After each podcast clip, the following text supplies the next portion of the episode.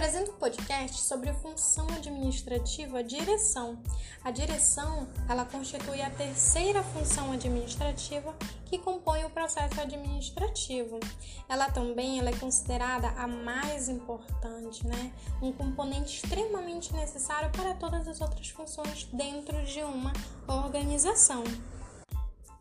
A direção, ela refere-se ao relacionamento interpessoal do administrador com seus subordinados.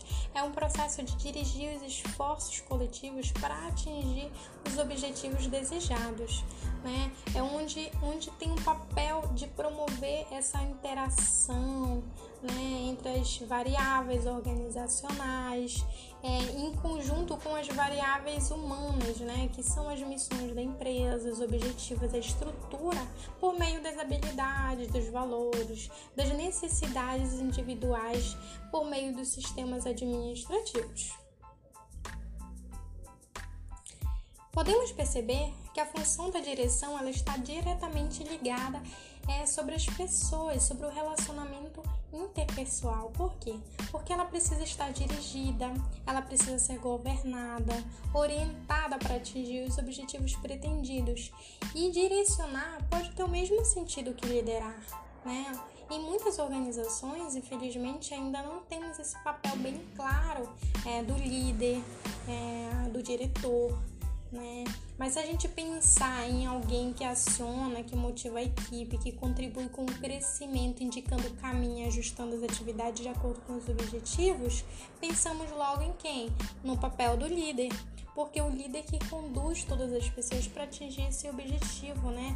Da mesma ótica que a função da, da direção tem em que todos trabalhem em conjunto no mesmo norte. E sem essa função de direção, a organização ela ficaria sem rumo, né? E é sobre essa perspectiva que eu tenho a contribuir com essa função administrativa hoje, né? É, e quais os mecanismos de controle que a gente tem a favor das funções administrativas? Né? Eu vou citar aqui o controle social, né, que é um mecanismo para a sociedade exercer o controle cidadão, né? É um mecanismo de fortalecimento em que a sociedade contribui de uma forma mais próxima do Estado, né?